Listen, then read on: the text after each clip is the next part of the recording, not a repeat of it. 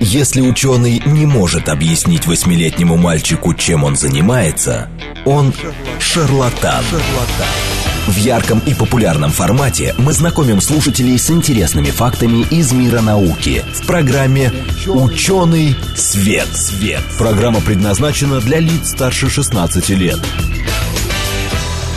Здравствуйте, в эфире программа «Ученый свет», в которой мы отвечаем на вопросы об окружающем мире с научной точки зрения. Меня зовут Андрей Бычков, я автор и ведущий этой программы. Сегодня мы выходим в записи, лето, вообще мы часто записываемся, часто куда-то ездим. Что делать? Такая вот жизнь. А, мы сегодня поговорим о теме, которая у нас уже была как-то раз, а, но мне все равно она интересна, и я думаю, что нашим слушателям тоже будет очень интересно. Тем более, что вот а, Летом многие люди ездят э, на машинах куда-нибудь в отпуск, э, и сразу встает вопрос, а почему в разных регионах разный бензин, разные цены, э, хороший там, плохой, можно ли заправляться где-нибудь на какой-нибудь отдаленной заправке. В общем, мы поговорим о производстве бензина и дизельного топлива, ну и в целом о нефтепереработке. В гостях у нас Андрей Костин, наш постоянный, можно сказать, эксперт нашей программы руководитель информационно-аналитического центра «Рупек». Андрей, добрый день. Добрый день. Значит, э, ну, самый простой вопрос. Э, на самом деле предлагаю начать с бензина. Это все-таки более распространенное в наших широтах э, топливо. Что представляет собой вообще бензин с точки зрения химических веществ? Мы как-то вот уже говорили об этом, но так сказали, что просто бензин это некая смесь вот, чего-то там, каких-то компонентов. Вот хотелось бы чуть поподробнее. А, ну, если говорить коротко и наиболее общее, э, бензин — это смесь углеводородов.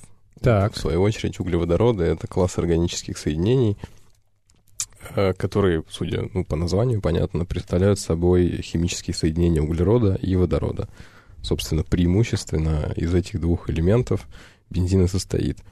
Э, чтобы себе представить, что это вообще за вещества, можно Например, вспомнить, как выглядит э, там, стеариновая свечка. Э, стеарин и другие вещества, которые входят в ее состав, это тоже те самые класс, к которому относится бензин, это углеводороды. Единственное различие, что э, в случае свечки это длинные молекулы, поэтому вещество в, при привычной температуре и давлении, оно твердое. Так, может быть, мы вообще да, даже дадим такую простую, вообще э, простую цепочку, да, что э, углеводороды, допустим, да, если они предельно насыщенные, они сначала газы, да, в случае, если там совсем короткая молекула, вот, например, природный газ или тот газ, который жиженный в баллончиках, это достаточно простые углеводороды да. с малым количеством да. э, атомов углерода в молекуле, да, CH4, C, там, ну, в общем, короче, чтобы не, не затруднять это прослушивание именно по радио, метан, этан, пропан — это все-таки газы. И чем больше а, углеродов, э, да, значит, чем больше молекул, тем она, естественно, тяжелее. И, соответственно, мы переходим сначала от очень легких газов к более тяжелым газам, потом к жидкостям, и потом уже к твердым соединениям. Ты вот сказал то, что находится на другом краю, да, это вот, соответственно, там парафины, это такие довольно тяжелые, да, уже соединения. Да, соответственно, как бы левый край, то есть минимальный, самый маленький участник этого ряда, это метан, как ты правильно сказал, то есть основной компонент природного газа, очень легкое вещество, э, газообразное, трудно сжижаемое. Э, Все это понятно. И ты прав в том смысле, что температура кипения веществ этого ряда для линейных э, соединений, оно прям очень хорошо зависит от температуры. Где в этой цепочке бензин? То есть вот э, метан это, грубо говоря, один, С, да, С1. Я понял. Э, тут проще всего ориентироваться по температурам кипения. То есть, например, взять э, пропан, это углеводород с тремя атомами углерода в молекуле, он кипит при минус 47 градусах. Если взять бутан, это 4 молекулы, он кипит при нуле градусов. Соответственно, бензин преимущественно состоит из углеводородов с числом атомов 6, 7, 8-9. То есть по-химически гексан, гептан, октан и нанан. Да, и, собственно, бензином в нефтепереработке называют фракцию жидкую, которая выкипает при атмосферном давлении в диапазоне от 62 до 180 градусов Цельсия. Угу. А из этого, кстати, можно даже предположить, как его, собственно, и получают. В общем, ну, из знания его температуры кипения. Да, конечно, как и любой продукт нефтепереработки, базово он получается из разделения нефти на компоненты по температурам кипения. А что же представляет собой такое, в свою очередь, нефть? А, нефть это смесь углеводородов, там много разных классов этих углеводородов, ну и также соединение а, других химических классов, ну они в минорном, конечно, а, так скажем, минорной доли присутствуют. Там присутствуют металлы, в частности, например.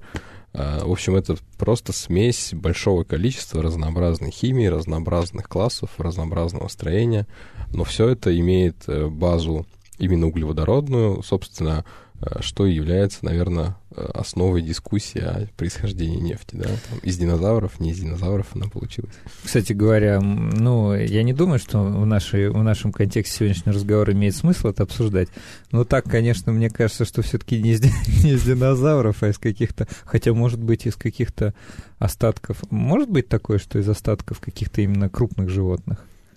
Ну, теории разные, Э, я хочу сказать, что, наверное, консенсус когда-то был даже по этой теме, но сейчас он все меньше и меньше mm-hmm. э, консенсуса.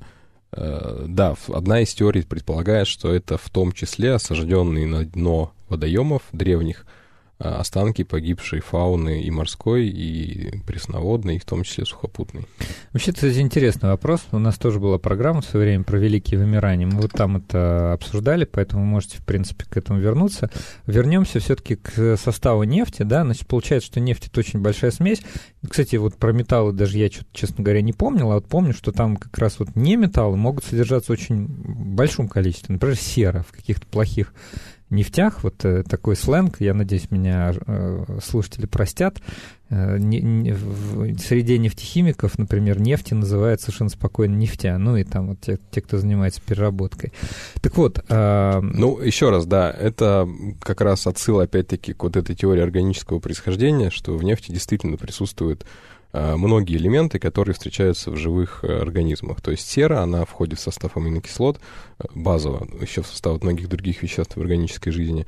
Азот, кислород, ну и фосфор, там всякие разные другие э, минорные компоненты. Например, металлы тоже есть в живых организмах. Как, mm-hmm, ну как, да, естественно. в ферментах, там, во многих других э, вспомогательных, так сказать, молекулах. Э, собственно, в нефти один из главных металлов — это ванадий, который Э, ну, например, если вот жечь э, мазут на котельных, да, то оставшаяся зола, она очень богата оксидом ванадия. И прям э, его оттуда добывают или выбрасывают? Ну, в некоторых странах есть такие, так сказать, промышленные именно процессы, они достаточно эффективны. Здесь вся проблема в том, как собрать большое количество золы. Для этого нужно, чтобы генерация тепла и энергии была в основном на мазуте. У нас все-таки она в основном на газе, поэтому а мазутные котельные, они такие локальные и маленькие достаточно. Меня интересует, какая доля нефти идет на производство бензина и дизельного топлива. То есть, грубо говоря, вот у меня есть э, тонна нефти. Нефть что-то вообще измеряют в каких-то очень странных единицах, до сих пор мне не очень понятных, а, в каких-то бочках, uh-huh. баррелях, вот. Но, допустим, вот есть у меня какая-то единица нефти. Сколько я могу из этого выжать бензина? Зависит от конфигурации э, схемы нефтепереработки, но э, там в среднем по стране э, есть такой показатель отраслевой, называется выход светлых нефтепродуктов. Это, собственно, сумма бензина и дизельного топлива. Она где-то 65-70%. А, то есть, э, в общем, можно сказать, что нефть это в основном. А... Нет, если брать ее делить на компоненты, просто первичным процессом, то выход бензина будет где-то процентов 20, выход дизеля еще процентов 25-35 то есть в сумме около 50%. Но за счет вторичных процессов, так называемых, когда угу. более тяжелые фракции превращаются в более легкие, добираются оста- оставшиеся проценты, и таким образом вот в э, хорошо оснащенном заводе с множеством сложных процессов можно довести выход светлых, ну, даже на самом деле и больше. То есть есть такие заводы, которые 90%, 98% угу. обеспечивают выходы светлых, но это уже, конечно, такие очень серьезные предприятия. А что вот с точки зрения химии означают вот эти вторичные процессы? Вообще какие там процессы происходят при... Ну, э, когда мы говорим о нефтепереработке, мы делим вот именно таким образом. Есть первичные процессы, которые предназначены для того, чтобы разделить нефть на фракции. Это корректификация, то есть разделение по температурам кипения, грубо говоря. А вторичные процессы, они призваны трансформировать одни классы углеводородов в другие. То есть один из там ходовых процессов — это каталитический крекинг. Его задача очень проста. Он берет более тяжелые углеводороды, угу. которые, вот если на них посмотреть, вот так скажем, налить сырье этого процесса, налить в стакан, это будет такая вязкая темная жидкость, достаточно высококипящие углеводороды. В ходе этого процесса они разрушаются от слова crack, да, mm-hmm. разрушаются на более маленькие молекулы, и вот эти более маленькие молекулы, часть из них это бензин, часть из них это дизельная фракция, ну и достаточно большое количество газов, потому что процесс э, разрушает там все, что попадется. Соответственно, это один из там основных способов добрать а, бензина и дизеля. Есть процессы вторичные, относящиеся к Э, так сказать, работе уже с тяжелыми остатками, то есть с э, мазутами и с гудронами. Например, процесс замедленного коксования, он принимает на вход гудрон, Гудрон это, ну, представьте себе, там, асфальт, примерно то же самое, очень вязкое. То есть это самые-самые самые низкие... Да, самые высококипящие компоненты. Значит, процесс принимает его на вход, и в ходе тоже термического такого тяжелого процесса он ну, примерно то же самое. Идет разрушение молекул, высвобождается часть легких, бензиновой фракции дизельной, они немножко по-другому называются, там бензин коксование, легкий газоль коксование, тяжелый газоль коксование. Но суть в том, что это вот бензино-дизельные такие погоны. И уменьшается количество твердого остатка, образуется нефтяной кокс который твердый, похож на уголь, угу. и который находит свое применение там, в нетопливных уже отраслях. Ну, получается, что вот э, ты говоришь, первый процесс э, самый простой, ну, не самый простой, наверное, но самый первый, скажем точно, это ректификация, да, и просто это разделение по температурам кипения. Это вообще напоминает э, самогонный аппарат. Да. Да? То есть э, мы нагреваем, и по температурам кипения у нас начинают улетать, и дальше конденсируем, охлаждаем, э, получаем там те или иные фракции. А вот такое вообще в домашних условиях, это я никого не призываю, естественно, ни в коем случае. Но, грубо говоря, вот, вот есть, вот у меня на дачном участке внезапно оказалась нефть. И пусть я живу в стране, где, значит, э, это все не регулируется законодательно. Вот. Э, я вообще могу получить бензин там для собственных нужд, не на продажу? Значит, только одной лишь э, перегонкой именно вот как ты описал в самогонном кубе таком, угу. можно, можно получить бензиновую фракцию, а, можно получить дизельную фракцию, но проблема две. Во-первых, выход этих продуктов будет достаточно маленький, ты получишь 50 и более процентов мазута, который не сможешь дальше превратить ни во а что. А в печь его или как-то какие-то есть же установки Пожалуйста, на мазуте? Кто, кто как желает. А вторая проблема, что качество получившихся этих нефтепродуктов первичной перегонки, оно будет недостаточным для современных двигателей внутреннего сгорания, не говоря уже про экологический аспект. Вот к вопросу достаточно-недостаточности здесь, наверное, логично всплывает э, понятие октановое число, да. которое, ну, как бы, ну, все, ну, я думаю, большинство людей слыхали, что на заправках есть бензин 95, 98, 92.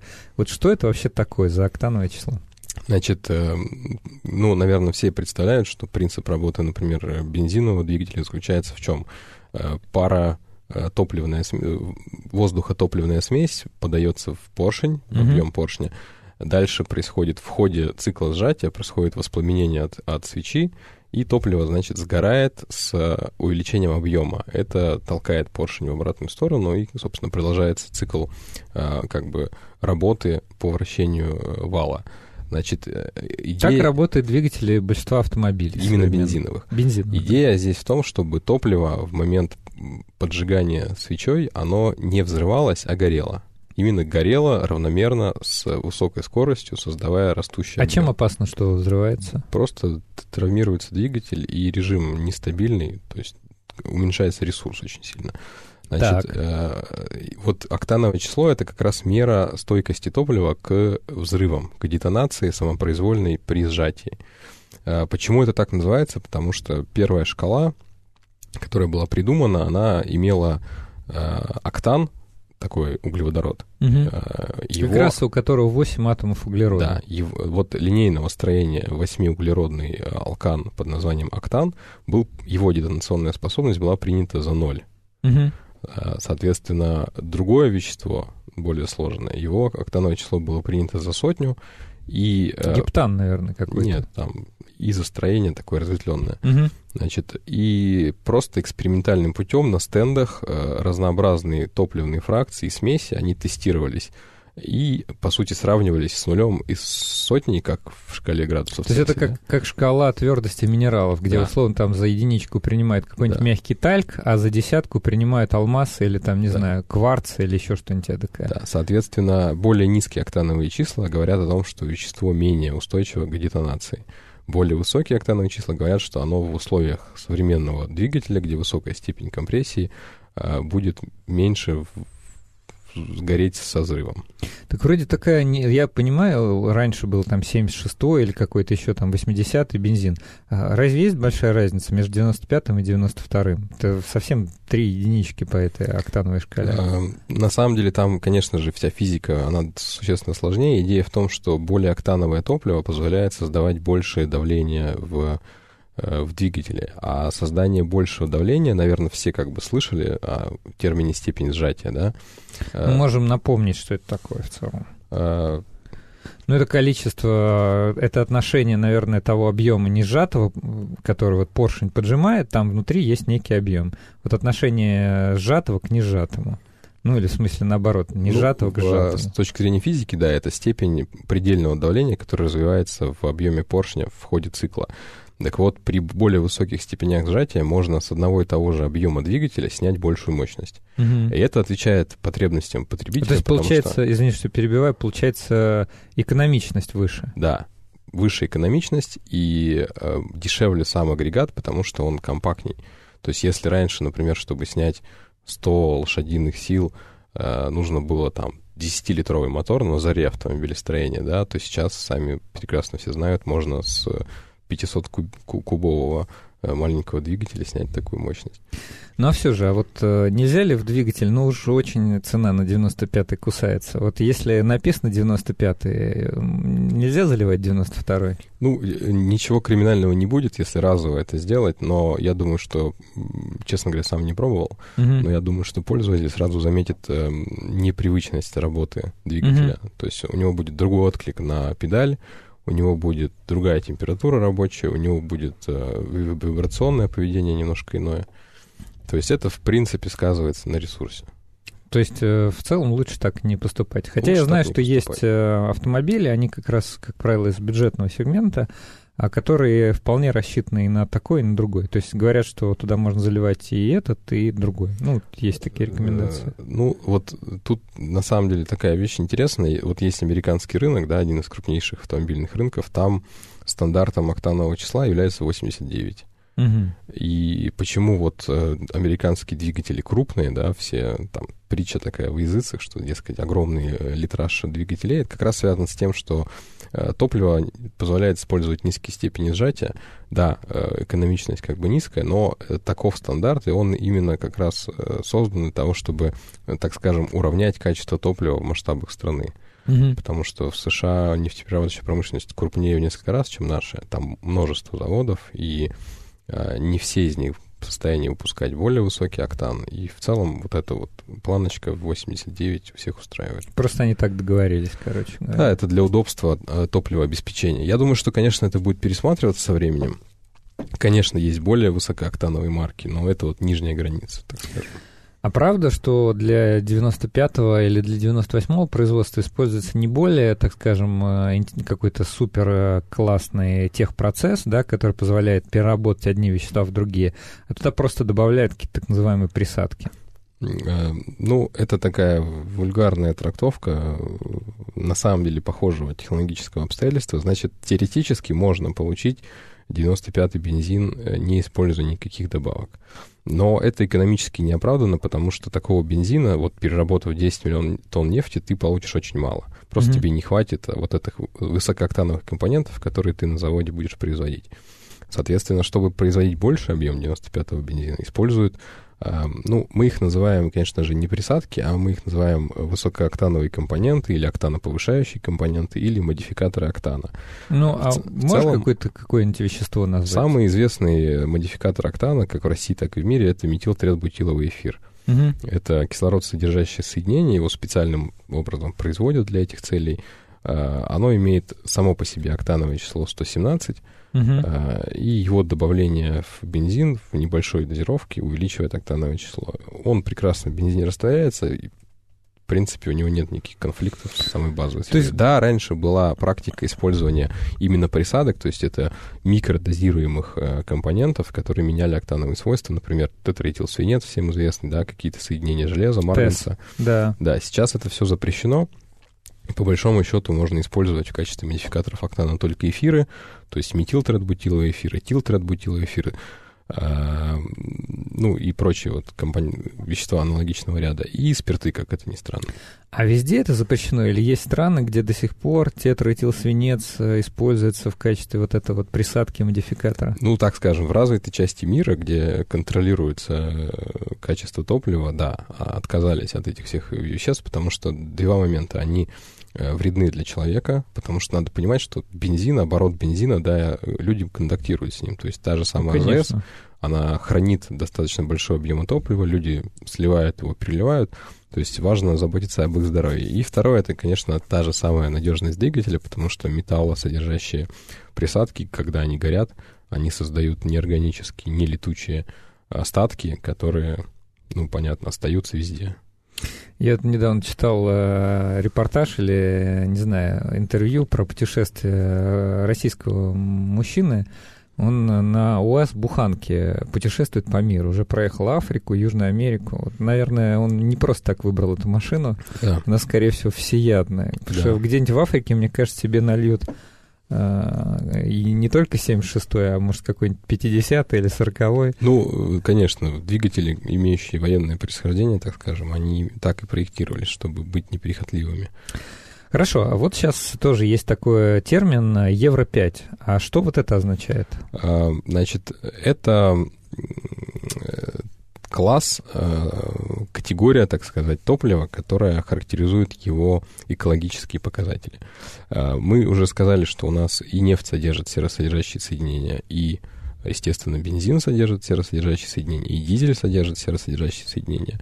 А вот эти стандарты группы евро 1, 2, 3, 4, 5 и сейчас 6, м, они э, регулируют в первую очередь содержание серы в топливах.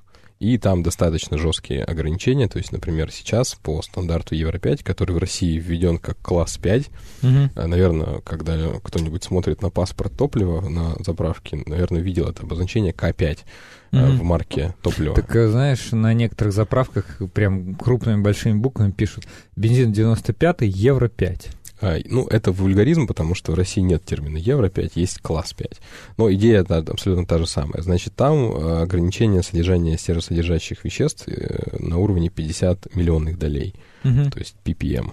Это исключительно мало, соответственно, при сгорании такого топлива образуются летучие там оксиды серы в очень небольших количествах. Это бл- благотворно сказывается, кстати говоря, и на жизнеспособности двигателя, и на а, ну, понятно, качестве выбросов и на экологии. Кроме этого, стандарт регулирует содержание ароматических углеводородов, бензола, кислорода а, и как раз э, состав вот этих вот модификаторов октана, их максимальную дозировку, их вообще принадлежность к классам веществ.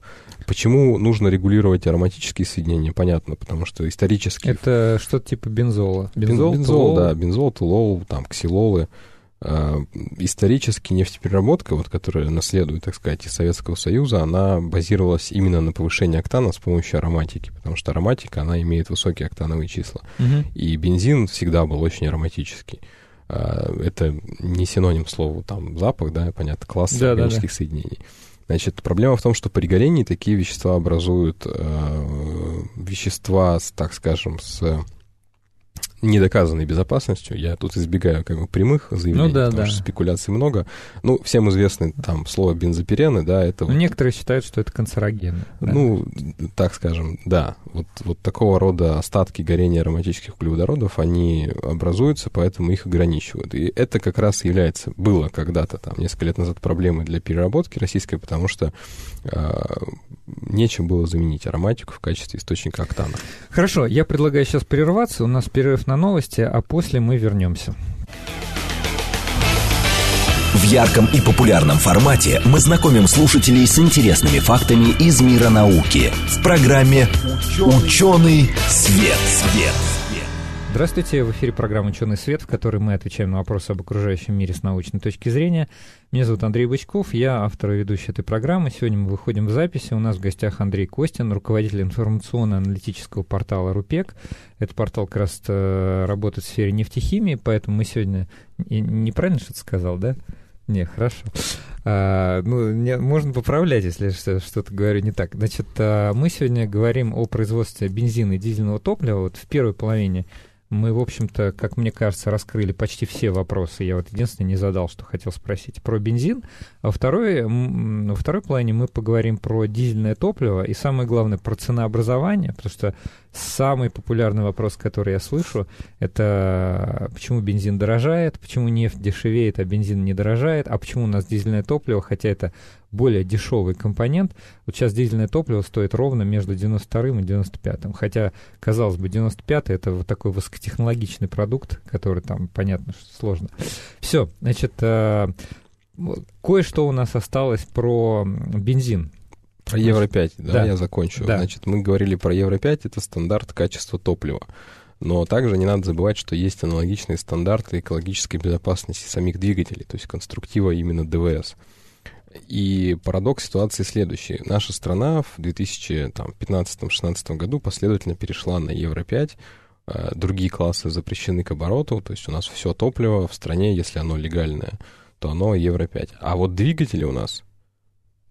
Евро-2. Евро-0 преимущественно в стране. А это ты имеешь в виду ВАЗы всякие э, разные? Это отечественная техника, в особенности грузовая техника, которая практически поголовно имеет стандарт Евро-0. Получается следующая довольно странная ситуация. Мы очень высококачественным топливом э, кормим двигатели, которые не могут обеспечить Э, качество продуктов сгорания, их ограниченность по валу и их состав, правильно? Но здесь, видимо, регулятор исходил из соображений, что мы можем сделать? Двигатель мы не поменяем, но хоть топливо, хоть вот эти компоненты, хоть ароматику и серу исключить из всего этого процесса. Да, но идея в том, что качественным топливом э, качественное топливо, поданное в двигатель старой конструкции, э, особо ничего не изменится.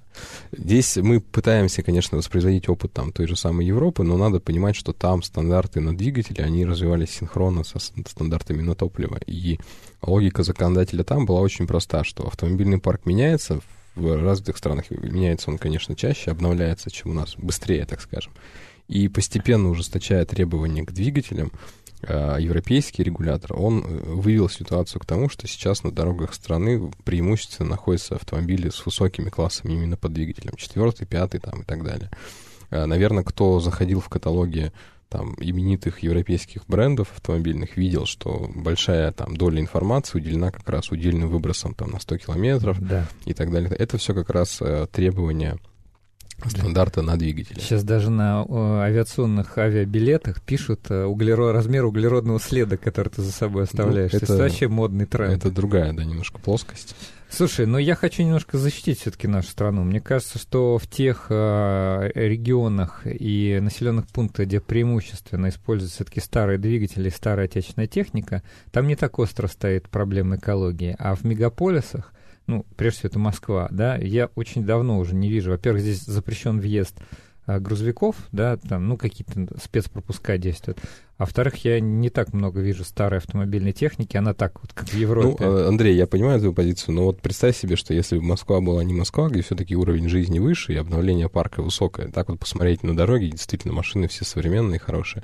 Если представить, что Москва с ее численностью, площадями и пробками по уровню жизни была бы на уровне там Дели. Mm-hmm. Да? Ну, это была бы тогда э, Переход проблема, на высокие да. классы по топливу не решил бы проблему выхлопов. Скорее всего, в каких-нибудь э, промышленных э, э, центрах российских вот эта проблема присутствует. В каком-нибудь Красноярске, не знаю, Братске, где ну, там, могут использоваться... Там, там большую роль играет промышленность, хотя надо понимать, что львиная доля атмосферных эмиссий — это транспорт.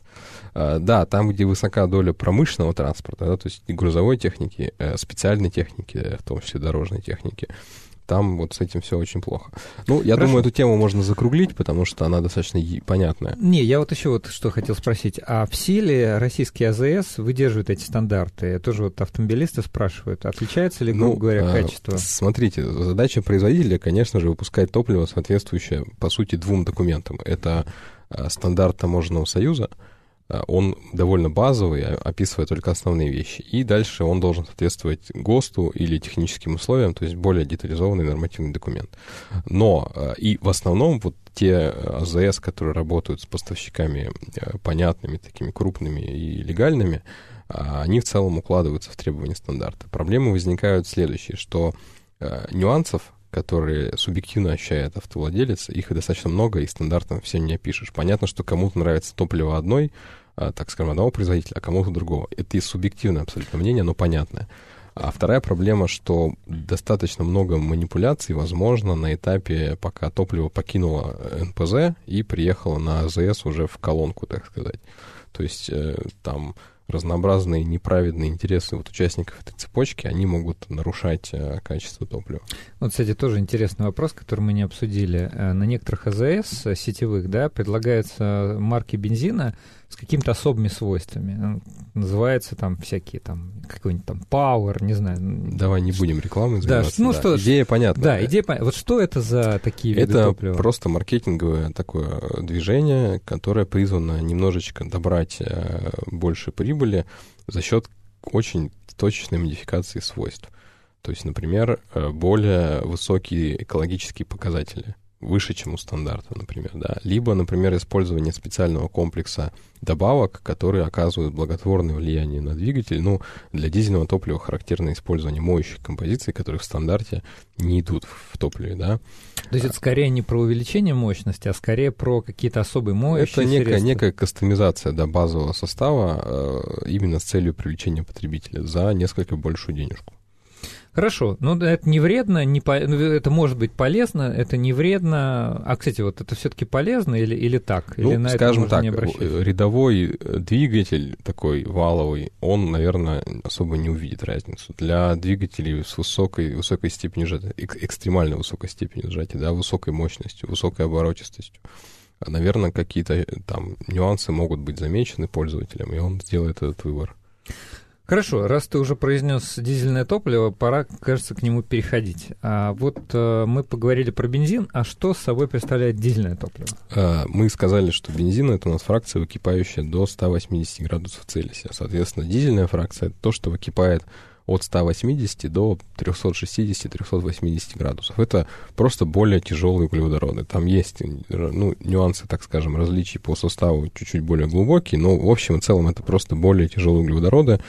А, ну и понятно, если поставить стакан с бензином, стакан с дизельным топливом, разница очевидна. Бензин парит, интенсивно да, испаряется, у него такой запах характерный.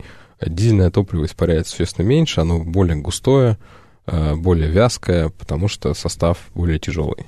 А для чего вообще используется, почему э, все двигатели не на бензине? Почему а... как бы вот куча двигателей э, дизельные? Ну, вообще цикл, сам конструктив дизельного двигателя, как вида двигателя внутреннего сгорания, он э, у него немножко другие изначально были задачи, да, то есть это создание низкооборотистых, высокомощных двигателей высокой экономичности. Почему, собственно, двигательные установки, например, судовые или э, на железной дороге, это дизеля? Потому что как раз высокая экономичность при э, создании хорошей тяги в низком диапазоне оборотов. Ну, я думаю, что все замечали, что все КАМАЗы, те самые пресловутые, и другая всякая тяжелая техника, они в основном как раз дизельные. Да, Она... потому что нужно развивать высокую мощность. Именно в, низких, в низком диапазоне. Хорошо. А какой техпроцесс используется для производства дизельных? Дизель очень прост в производстве. Мы берем нефть, совершаем первичную операцию, вот эту перегонку, выделяем дизельную фракцию, и дальше наша задача заключается лишь в том, чтобы убрать серу для соответствия стандарту. Это делается на установках так называемой гидроочистки дизельного топлива, там, под действием водорода и высокого давления и катализатора серосодержащие соединения э, превращаются в газ, который отдувается и э, остается хорошее низко, низкосернистое дизельное топливо. Плюс есть, конечно, вторичные процессы, которые позволяют добрать этих дизельных фракций, но общая идея такая. То есть, э, возвращаясь к моему вопросу из первой части, э, если у меня вдруг внезапно на участке завелась нефть, то можно, значит, перегнать э, бензин а, соседу, а, мазут я оставлю для обогревания какого-нибудь котла, а вот промежуточная фракция дизель самое, что есть, легко воспроизводимое и получаемое. Ну, если твои личные нужды заключаются в том, чтобы заправить трактор, то да, это хороший способ, потому что Э, ну, наверное, крамольную вещь скажу, но известно давно, что более серосодержащее дизельное топливо обладает лучшими смазывающими способностями, поэтому mm. двигатель э, лучше на него отзывается. И, в принципе, единственное требование, которое заставляет снижать серу, это вот соображения экологические. Да. Ну да, там выделяется СО2, наверное, который просто... Да, оксиды серы, они мало того, что ядовитые, они еще и коррозионно активные, и ну, плохи для человеческого здоровья. Половина российских автолюбителей боится дизельных двигателей, потому что у нас должны, я сейчас цитирую, то есть как бы это не мое мнение, это широкое распространенное мнение, потому что в России могут быть проблемы с дизелем зимой. В чем заключаются эти проблемы? Значит, э, поскольку дизельное топливо это более высококипящая да, фракция, то понятно, что э, она содержит, ну, смотрите, мы же никогда не можем четко вот отсечь э, конкретно интересующие нас э, вещества, да, мы когда занимаемся перегонкой, мы получаем некое распределение такое по э, температурам кипения. Понятно, что в топливо попадают в том числе достаточно высококипящие компоненты, которые при низких температурах вообще твердые. Угу. И, собственно, если взять летний дизель и заморозить его, мы выпадем выпадение белого осадка. Это парафины, так называемые, да, это кристаллизовавшиеся тяжелые углеводороды. Э, собственно, технологический цикл производства дизельного топлива предполагает сезонный переход на промежуточные демисезонные сорта и на зимние сорта. А, это осуществляется там технологическими мероприятиями на заводе, немножко изменением схемы отбора фракций, а, для того, чтобы как раз не происходило таких вот штук, чтобы там зимой в низкие температуры у нас выпадает э, осадок, который забивает фильтр, и как бы двигателю плохо становится.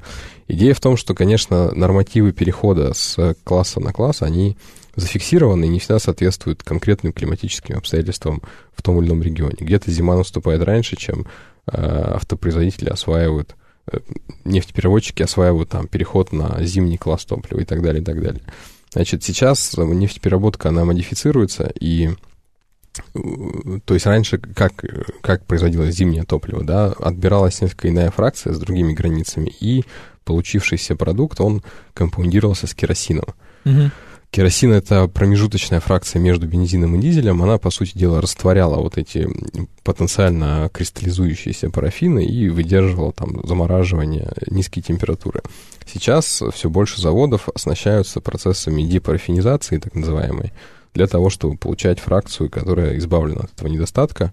И в целом это, я думаю, что серьезный такой шаг с точки зрения вот снижения актуальности проблемы сезонных переходов. Зато получается дизель из нашего простейшего, легко перегоняемого продукта теперь уже от серы надо избавляться, от парафинов избавляться, стоимость, наверное, От парафинов вырастает. не надо избавляться, надо просто модерировать их содержание в зимних сортах.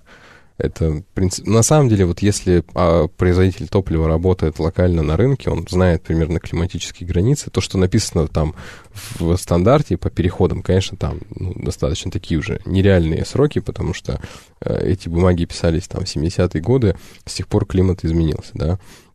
Соответственно, игрок там рынка регионального, он прекрасно понимает, когда у него возникнет потребность в зимних сортах, он готовится к этому, заводы заранее переходят на производство зимних сортов, это все распределяется по нефтебазам, по АЗС, и, в принципе, ну, не должно быть сбоев. Понятно, что сбои бывают, потому что бывает пиковый возникает спрос, резко похолодало, вчера было тепло, сегодня уже минус ночью, да, пиковый спрос на зимний сорт, его не хватает. Вот, собственно, это как бы не проблема топлива, это такое некое неудобство, которое есть на рынке, связанное с тем, что завод не может просто взять и щелчком пальцев начать выпускать зимние сорта. То есть главный вывод, если мы так получилось, что мы заправили полный бак э, летом, потом транспортное средство стояло до зимы, и зимой, значит, мы его, допустим, попытаемся завести, могут возникнуть проблемы. Правильно? Или нет? Э, могут возникнуть проблемы, если выпали эти парафины у тебя в, в баке и на фильтр. Э, но в целом существуют разные способы, как с этим побороться. Я видел, какие-то пшикалки продаются. Есть, да, разнообразные аэрозоли. добавки, э, там аэрозоли.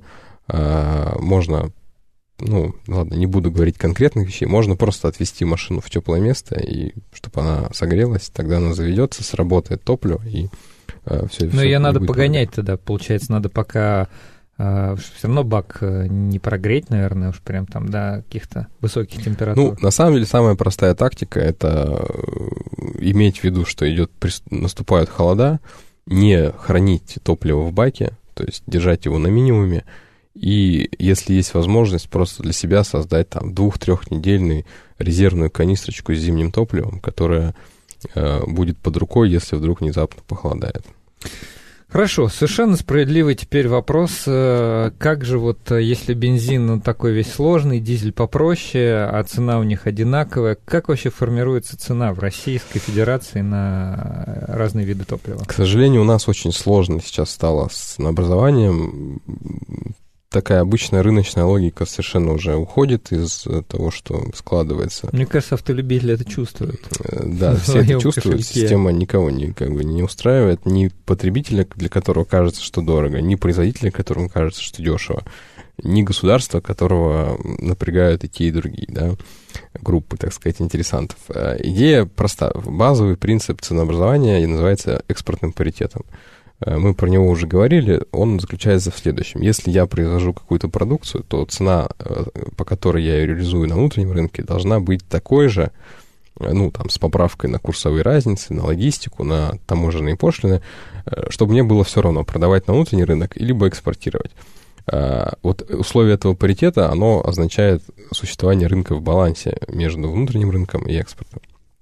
Значит, к сожалению, в связи с тем, что у нас нефть подорожала, за последние несколько лет, а рубль не укрепился, как это было раньше, а он не укрепился, потому что в стране действует бюджетное правило, и рубль с 2017 года особо не чувствителен к стоимости нефти.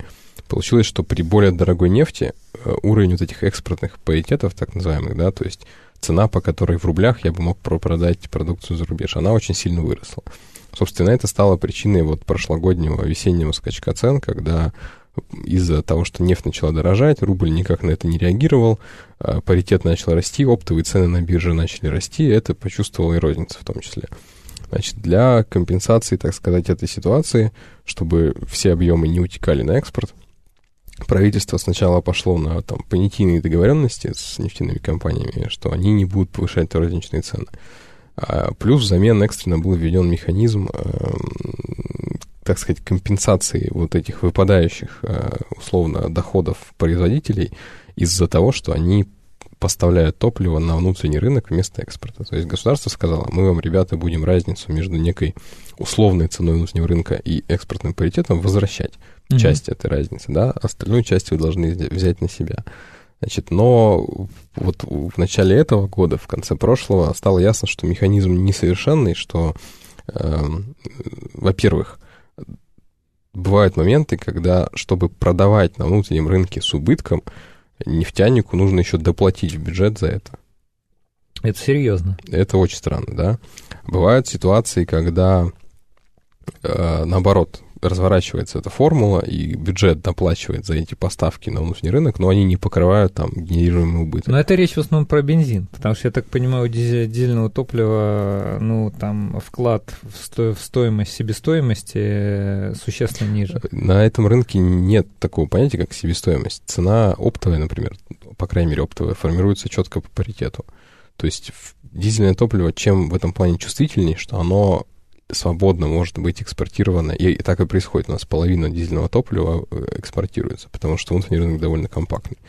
Значит, и оно наиболее чувствительно к внешней конъюнктуре. Бензин нет, потому что при производстве там 40 миллионов тонн у нас экспорт 6-7 миллионов. А, не так много. Не так много, потому что нам некуда экспортировать свой бензин. В Европе он там является сырьем, его еще нужно доделать, чтобы получить бензин локального качества, да а среднеазиатские страны, они свои потребности своими, своими силами закрыли, да, там Казахстан в первую очередь.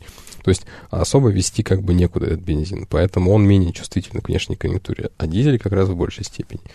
Вот, э, возвращаясь теперь к этой всей схеме, значит, соглашение вот о этом неповышении цен, оно было продлено, а, были была обещана корректировка вот этих всех формул с компенсациями, чтобы не возникало вот этих нелепых ситуаций, когда ты поставляешь с убытком, еще и доплачиваешь за это, да, в бюджет.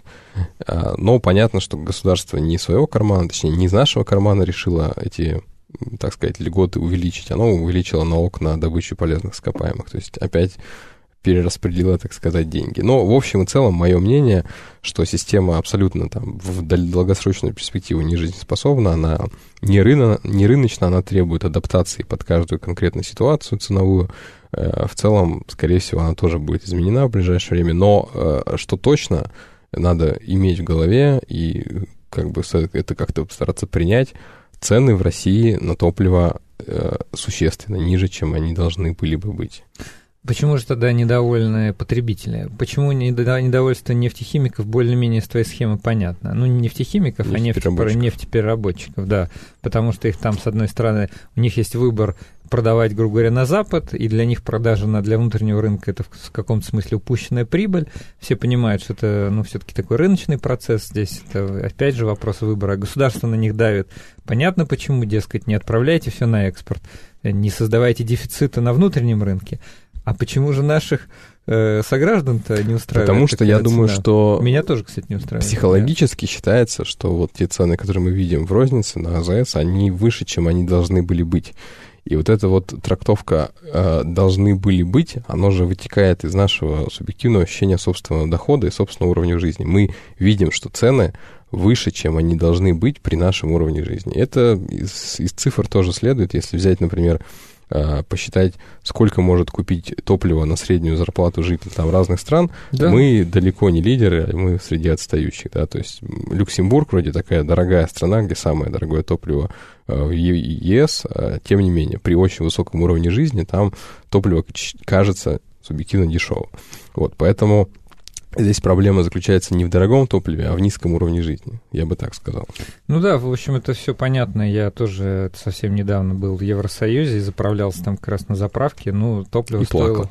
Нет, почему? Топливо стоило все, вот как бы, ну, кстати говоря, это было скорее положительное удивление. Я ожидал, что в Финляндии будет э, дороже, но оказалось, что дизель стоит примерно в два раза дороже, чем в России. Но зарплата-то в Финляндии, я понимаю, что ну, не в два раза, тем более, если брать регионы. Слушай, ну вот у нас совсем буквально остается полторы минуты. Может, ты дашь какой-то прогноз по стоимости топлива? То есть, как ты думаешь, в какую сторону дизель и бензин? Вообще, может, они разойдутся когда-нибудь? Вот именно речь про Российскую Федерацию. Я не хотел бы давать прогнозов, потому что с точки зрения ФАС, например, публичное прогнозирование цен является манипулированием рынком. А, я скажу лишь одно, что всем будет проще, если мы будем морально готовы к более высоким ценам. Понятно. Ну, еще тогда пару дополнительных вопросов. То, что я себе помечал. А, значит, вот иногда в России э, дизельное топливо называют соляркой. Это справедливое название? Что вообще это такое за вещество? Ну, это один из там древних терминов названия прямогонной фракции дизельной а, оно в некоторых даже технологических осталось там документах. Но, в общем, в целом, это же организм, просто наследование некой там устной традиции русского языка. То есть, фактически, в современном мире солярка — это то же самое, что дизельное топливо, просто такое вот народное название. Народное название низкокачественного такого, да, валового продукта военного назначения. Хорошо. Я хочу поблагодарить тебя. Спасибо, что пришел. Сегодня, мне кажется, мы раскрыли вопросы, заявленные в начале программы, поговорили о о бензине, поговорили о том, как он производится, поговорили о дизельном топливе, и в том числе э, вот в конце, э, мне кажется, это не, немаловажная и интересная история, как происходит ценообразование, потому что, ну, одно дело понимать, как вот ректификация или крекинг, а другое дело, ну, почему же он столько стоит. Э, значит, напомню, у нас сегодня в гостях был Андрей Костин, руководитель информационно-аналитического центра РУПЕК. Это была программа «Ученый свет». И мы с вами услышимся в следующую субботу. Спасибо.